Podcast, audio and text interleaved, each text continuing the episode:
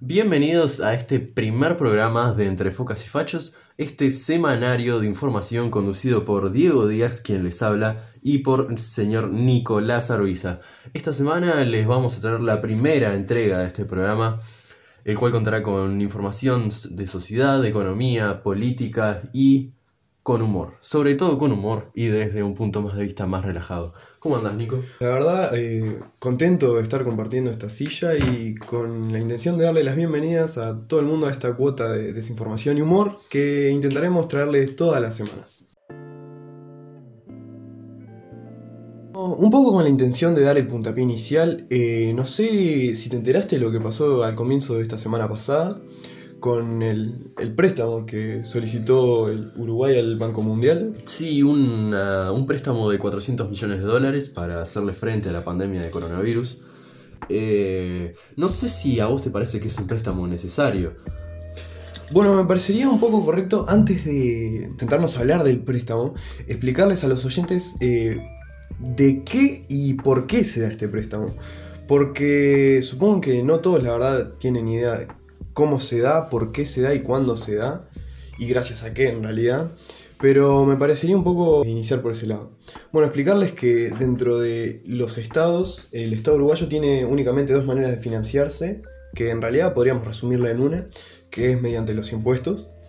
Y bueno, el, siguiendo la cuota de, de austeridad que lleva este gobierno a a raíz de no querer seguir cobrando o elevar la tasa impositiva dentro del territorio eh, y aprovechando un poco la recesión de los mercados. Además ya se había hecho una búsqueda de eh, aumentar en eh, los, en los impuestos, por lo menos en los sueldos de los, este, de los empleados públicos que cobraran más de 1.200 dólares, puede ser. 80 mil pesos. De 80 mil pesos, un impuesto de un 20% a esos sueldos. Todo eso con la intención de, eh, sí, de colcarlo directamente hacia todo lo que vendría a ser la lucha de esta pandemia, del coronavirus. Sí, comprar respiradores, mascarillas, este, para cosas que puedan tipo detener un poco el avance del coronavirus.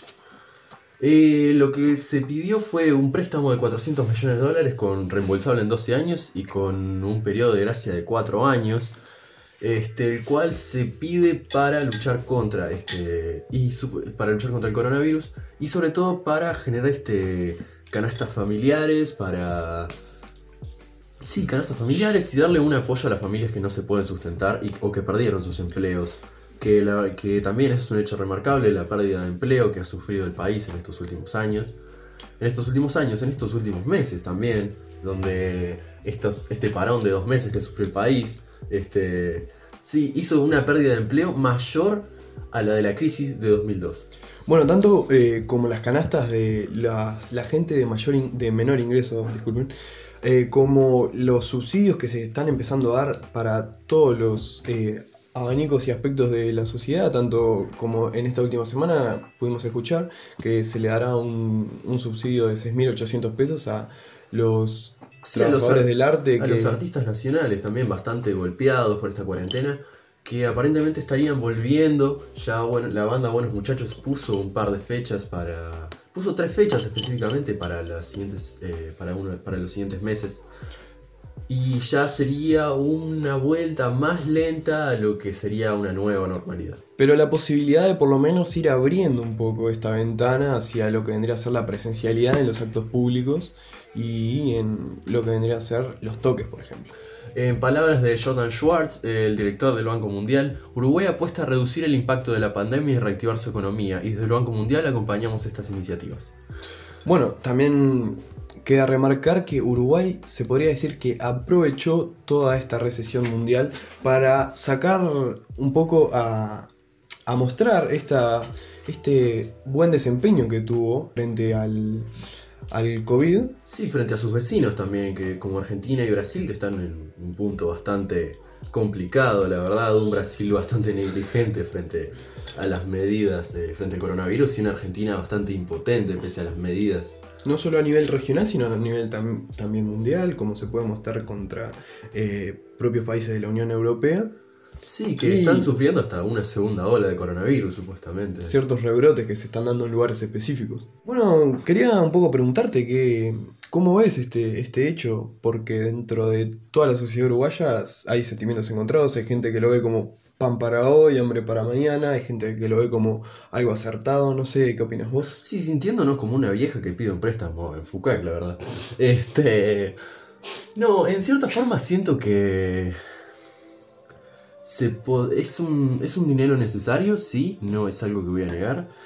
Pero siento que es como, es algo apresurado. Sí, lo importante es la gente en este momento, lo importante es mantener una economía interna estable, em, eh, evitar ese golpe profundo que estamos sintiendo, que es la pérdida de empleo, y a través de una cierta austeridad en el gobierno también, que mm, aunque vemos algunos gastos innecesarios, como puede ser 450 mil pesos en un ploteo nuevo de patrulleros, 100 mil pesos en retratos del presidente y 18 mil pesos en tarjetas de presentación de políticos, siento que se podría sí encontrar este un, un, presupuesto, se podría encontrar presupuesto dentro de eso, se podría encontrar un poco más de dinero en eso. Siento que quizás era necesario, quizás es necesario encontrar tipo ese dinero para llevarlo a la población y brindarle alimento a la población. Claramente esta inyección de liquidez va a darle un poco de, de ayuda para solventar todos los gastos que genera esta pandemia, que así como los antiguos estados en su momento para por ejemplo, las guerras se preparaban y se mantenían a base de deuda, Uruguay está haciendo básicamente lo mismo, intentando alivianar el golpe que podría llegar a dar eh, esta pandemia. Sí, recordemos que desde el año 2006 no teníamos deudas con ningún fondo internacional.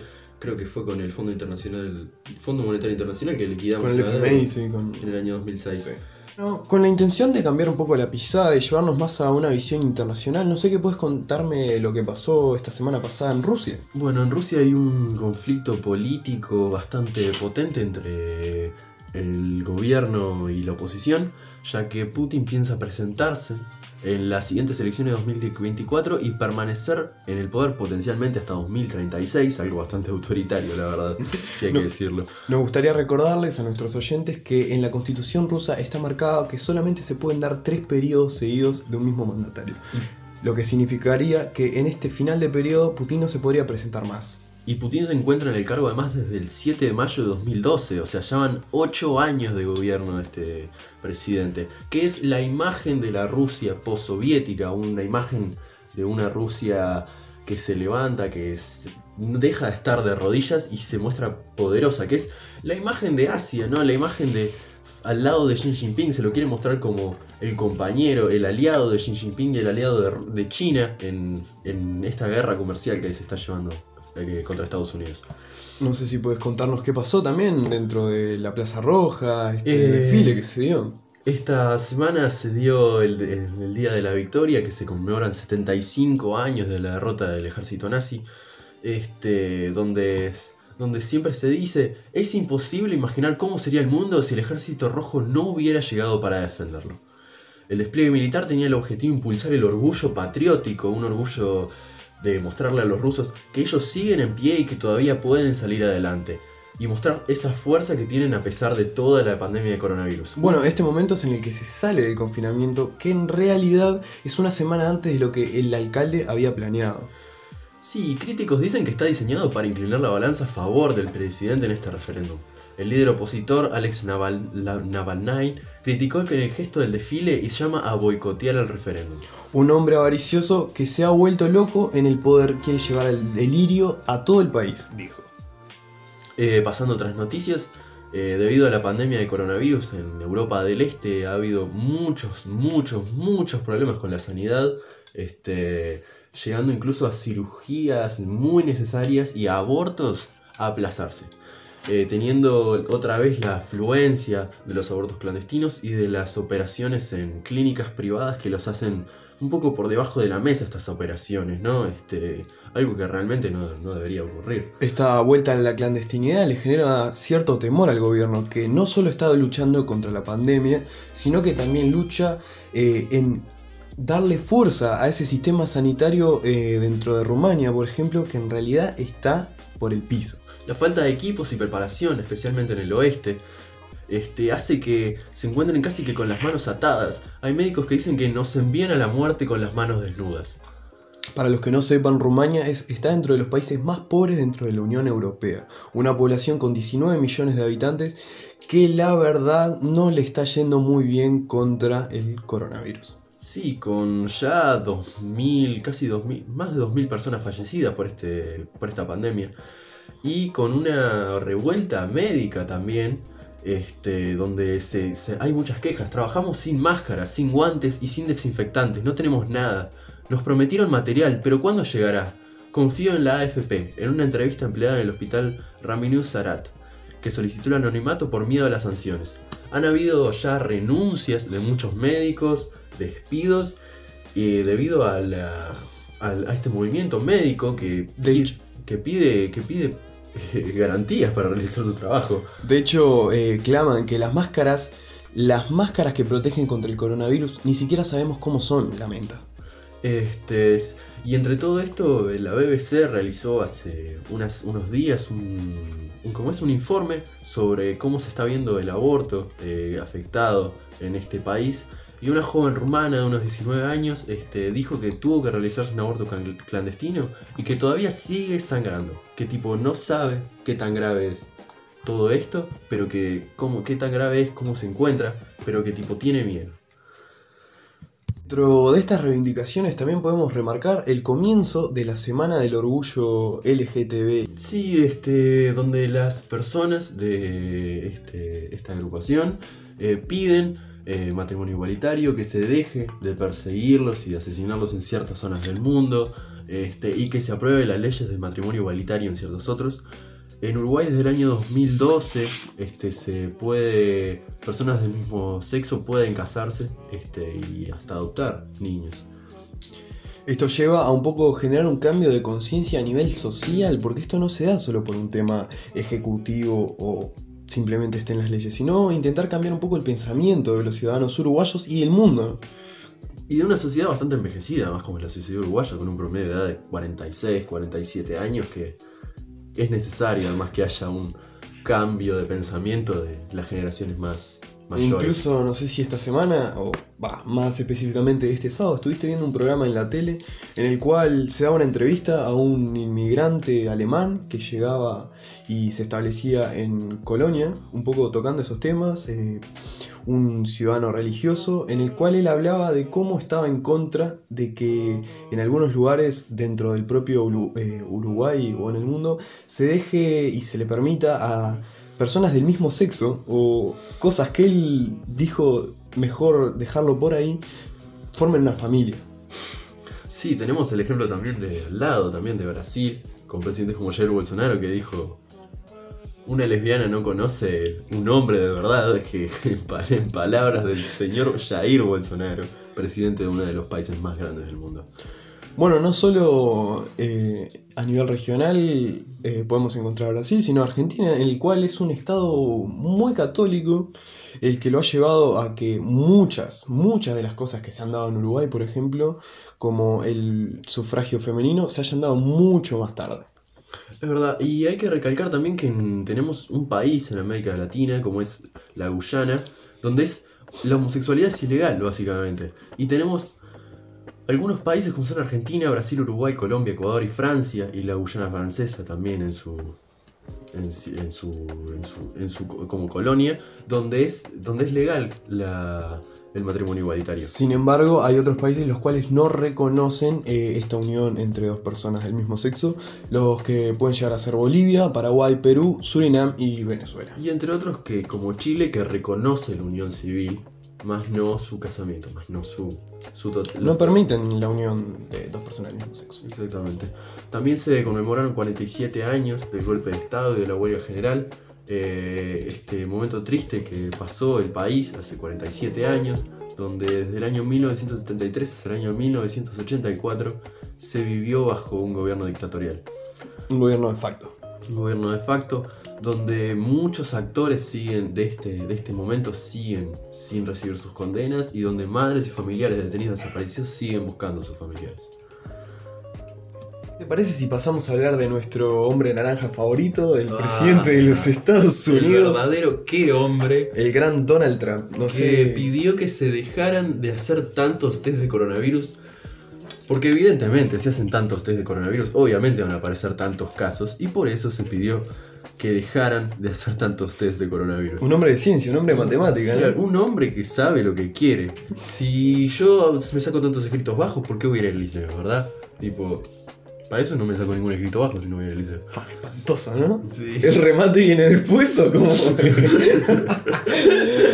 no, pero la verdad nos sorprende, nos sorprende cada vez que Donald abre la boca o agarra y tuitea, porque también no, no, no se pierdan, no dejen de seguirlo en Twitter, la verdad. Dentro de los políticos, yo creo que lo pondría en el top 3 junto a Salle, Salle L'Oreal, que hombre. Sí. Y, y no olviden seguir también la cuenta parodia Salle L'Oreal, esa es una muy buena, donde ahora se interactúan y se dicen que se aman. Y también a Jair Bolsonaro que preguntan, ¿O quiere Golden Shower? Esa es una de las mejores cuentas de Twitter que he sido en mi vida y parece una, una cuenta parodia. Creo que no, no, no, no sería necesario un poco la traducción, ¿no? No, no, no creo que sea muy necesario. Eh, Bueno, siguiendo ahora un poco esta, esta broma, este juego de humor, no sé si puedes contarme. Yo, la verdad, personalmente no quise, no quise, me resistí a, leer la, la noticia y ver qué, qué había pasado con la playlist de Sartori. en una competencia por quién es el verdadero qué hombre del Senado, el verdadero qué patriota y en el que Artigas vendría y le daría un beso en la frente, Sartori sacó una playlist de la canción favorita de cada senador, en- de todos los partidos. Te soy sincero, me decepcionaría bastante si no veo un par de temas de Citarros, alguno de la triple, no sé qué. Cacho Castaña tiene que estar. Si no está Cacho Castaña en un tema de cabildo abierto, Estaba a punto de decir. Ah, pero encima dice de qué partido es. sí, obviamente. No, esto es excelente, dale, pasa. Sergio Abreu eligió Jazmín del País, un tema que he de decir y he de reconocer que lo cantaba cuando era chico, un tema que hace alusión a, a un hombre, que a un joven que se va de, de- de los brazos de su amada, de su familia, de su tierra, a luchar por Aparicio. Que recuerdo cuando era chico caminar por el pasillo de mi casa y decir, yo me voy con Aparicio, de no sé qué. ah". Y mi padre me pasó y me dijo, andate con Aparicio nomás, blanco, inmundo. Hermosa historia de violencia Un intrafamiliar. niño de 8 años siendo violentado. Oscar Andrade del Frente Amplio eligió la canción Quiere de Alfredo Sí, Citarrosa. señor Citarrosa, tenía que ser el gran boca, no podía faltar. Azaín Carmen eligió Colombina de Jaime Ross, un gran tema de la música nacional. Sergio Botán eligió La Santa Federación, un tema de Miliquero, sí lo habrá. Carlos Daniel Camil Antagnosa, Milonga para un cadillo. Y vamos por los destacados. Vamos por el Ronaldo Nazario Ronaldinho Dentro y Cafú.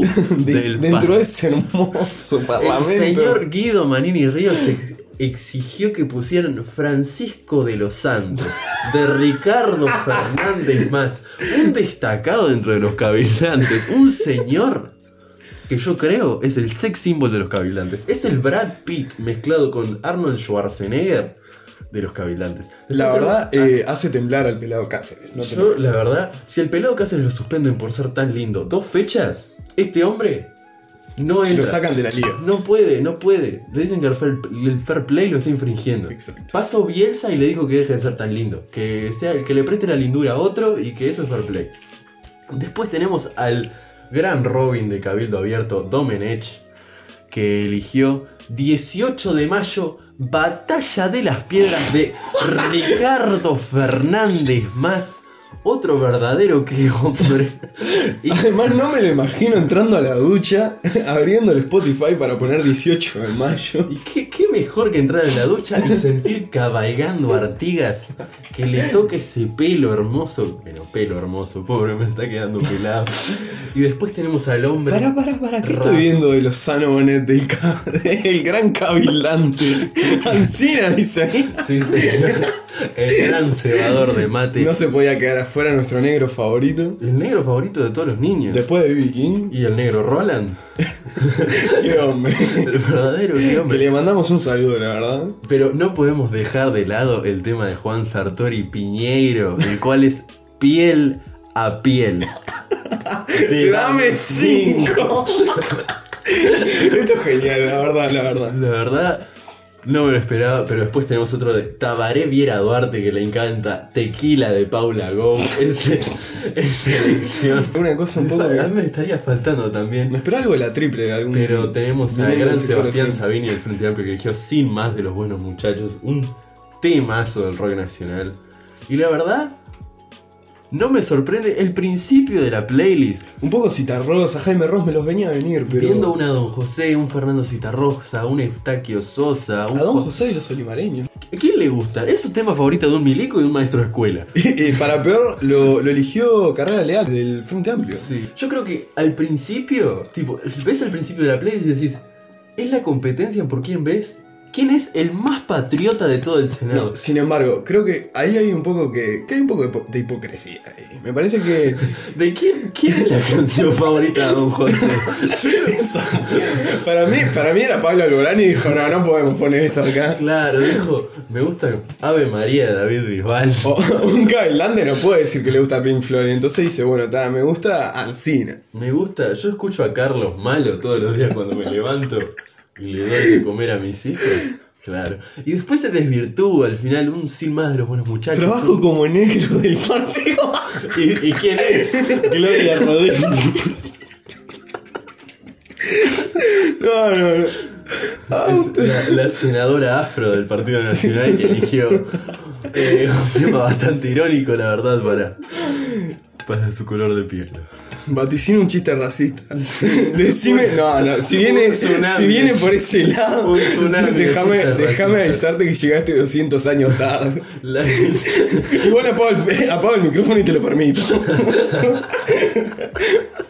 Pasando a otro tema de humor también, y es que conjugada con la, con la noticia de Donald Trump es que los K-Poppers boicotearon. Los K-Poppers esos que dejan fancams en todos los comentarios de Twitter. Y uno que está buscando un comentario de: Mirá cómo me emociono, mirá cómo Bilardo se emocionó, te felicito, te metiste un tuitazo. O no sé, que arroben a arroba tweet infravalorado. Esos temas, esas cosas bellas que tiene Twitter, o un insulto fácil, un tu mamá, o un mucho texto ponen fancam. Uno, que queda desencajado cuando ve una fancam.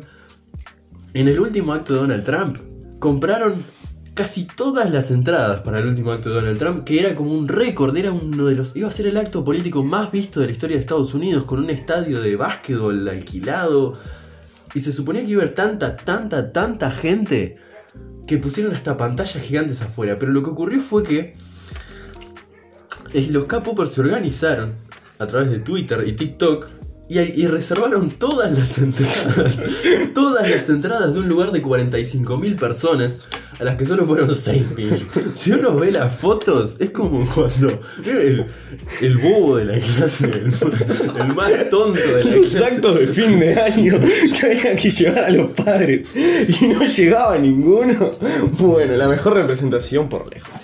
Lo más gracioso de todo esto es que en algunos programas uruguayos lo mencionaron como que los K-Poppers se pasaban a los movimientos políticos. Sí, al, llenar un hashtag de, de support Trump o eh, Trump Make America Great Again, como veían tanto, tanta popularidad en esos hashtags, ni siquiera seguramente se fijaron en qué estaba sucediendo ahí adentro. Eran solo, son solo fancams y últimamente se están organizando. Eh, eh, los K-Poppers para boicotear esos hashtags. Como el último que salió que boicotearon fue Make America White Again, hashtag muy tranquilo, muy sereno, sobre todo muy amigable para todas las personas de Estados Unidos.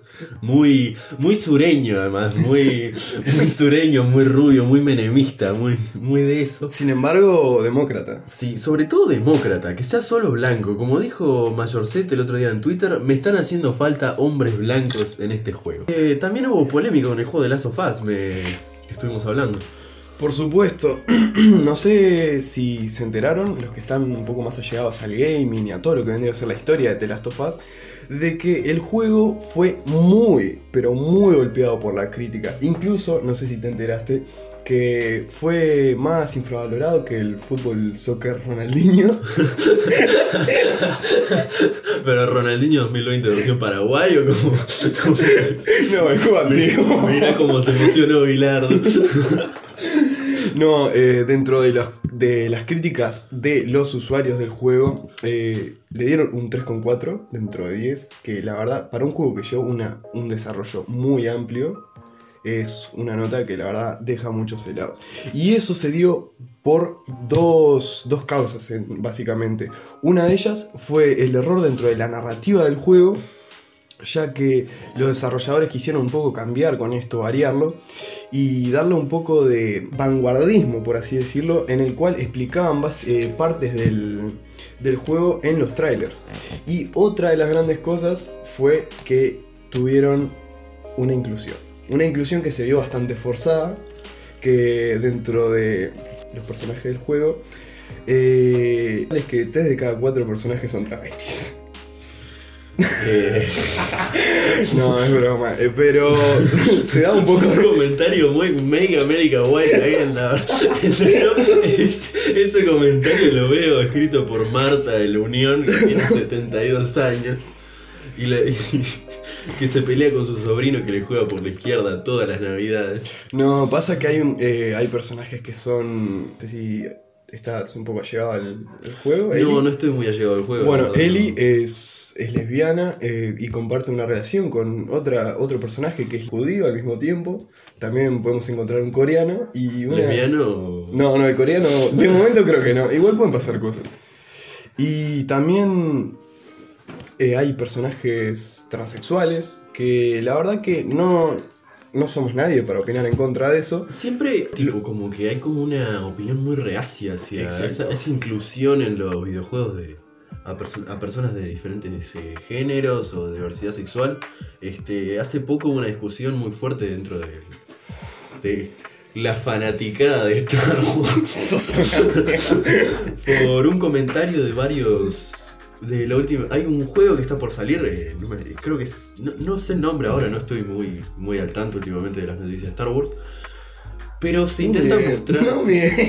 no no no no estoy alejado ya de esas drogas Por suerte. Sí, este, desde hace un tiempo se quiere mostrar que la galaxia no es solamente eh, seres humanos, y es una galaxia entera que hay muchísimas razas de alienígenas, de... Sí, diferentes razas alienígenas, y no hay solo hombres blancos y rubios de que tuitean Make America White Again en, en Twitter. Eh, o sea, la historia de Star Wars sí quiere representar como una mezcla entre esa superioridad racial que tenía el imperio con, con esa tipo que la mayoría de sus comandantes son hombres, son blancos, son rubios, dentro de una galaxia tan heterogénea. Un sistema un poco autoritario, se podría Sí, sí, decir. sí, completamente autoritario. soy un emperador. Soy un emperador. Pero un buen emperador. Claro, eso que tiran rayos por los dedos. ¿Quién, quién quisiera ver a Manini tirando rayos por los dedos? ¿Quién Está pudiera? complicado, igual pues le falta uno. un buen granadazo. Claro. La cosa es que han habido muchos comentarios muy del estilo de Make America White Again, que es me faltan hombres blancos en el juego. ¿Dónde están mis hombres blancos? Veo muchas mujeres y muchos alienígenas. Y ha habido una cruzada muy fuerte entre fanáticos de Star Wars diciendo, es una galaxia muy grande, ¿por qué habría de haber tantos tantos seres humanos en una galaxia? Tipo, no importa su raza, su género, lo que sea, es una galaxia. O sea, no, no, no, no tendría sentido de que fueran solo hombres de los que pelean contra un imperio o los que salen como protagonistas de una historia. Exactamente. Este, no sé, hay como un viaje real. Siempre se ve esa contraposición a la inclusión dentro de los juegos. Hay veces que se puede decir que sí, que es acertada porque intenta un poco cambiar esta, esta manera de pensar, como llevándola más un, más a un lado inclusivo, ¿no? Intentando cambiar ese pensamiento. Pero hay, hay otros momentos en los cuales se ve forzada y es muy, muy criticada de parte de los fans. Sí, está el típico argumento ese de si hay un personaje gay que lo justifique la trama y es no sé, amigos, si yo qué sé, si conoces a alguien homosexual no le pedís que justifique su vida en por qué Un, dro- un, drama, un Draw My Life. Claro, no, no le pedís que te haga un Draw My Life diciendo, bueno, así es porque soy homosexual. No le pedís eso, es. De esta manera me obliga. Claro, claro, no es el meme de Neutron. Dice, un día me senté en un plátano y eso cambió mi vida. No, no es así. La puta madre. No son cosas que pasan de un momento a otro, son, son vidas, son, son personas básicamente. Síganos el programa más blanco, heterosexual y facho que puedan encontrar en Y Spotify. sobre todo cabildante, eso ante todo. Sacando los valores de la familia. Más bien. Y en fin, este, esta sería la edición, la primera edición del programa Entre Focas y Fachos. Este, gracias por haber escuchado esta media hora casi de esparpajo y racismo. Este, Mucha apología a la violencia y. apología a la violencia, mucho. Sí, mucho amor. Mucho, sobre todo amor. Por supuesto, porque. Pero no entre todo, todo lo que necesitamos es amor, diría Claro. el gran cancerbero. Y así terminó. ¡Viva la revolución bolivariana! Gracias por escuchar este, este primer capítulo de Entre Focas y Fachos. Este, fue un honor haber eh, llevado un poco de información seria, aunque sea al principio, y este un poco de esparpajo al final, que es lo que se busca. Por supuesto. Eh, Aprovechamos para pasarle un chivo de que si les gustó o no eh, nuestro programa, pueden seguirnos en las redes. vayan y cuéntenle a sus amigos. Claro, vos decirle a la tía Marta, tía, eh, encontré un programa, capaz que no te guste, capaz que sí. Escuchalo nomás, dale Claro. visitas. Tipo, cinco minutos, que marque la, la reproducción y después sacalo. Que marque un anuncio y se vaya, señor. Pero si nos quieren seguir, pueden seguirnos en Twitter, que tenemos Twitter, es EFIF eh, pod- Podcast. Arroba Feed Podcast. Y también en las redes personales, no sé. Eh, yo soy arroba Wookie en Twitter y me van a ver publicando cosas como Pelas de cabelantes, básicamente. Joe Biden- no voten a Biden, voten al señor Sanders. Exacto. En fin, eh, como las redes sociales de Nico también lo pueden encontrar en Twitter como... Nico barra baja Arbiza y en Instagram como Nico barra baja Arbiza. ¿Y El tuyo es Diego D640, ¿no? Diego de 640 también. Y eso es todo por hoy. Denle mucho amor, cuídense. Muchas gracias por escucharnos. Quédense en casa y nos vemos la semana que viene. Porque todo, todo, todo son noticias.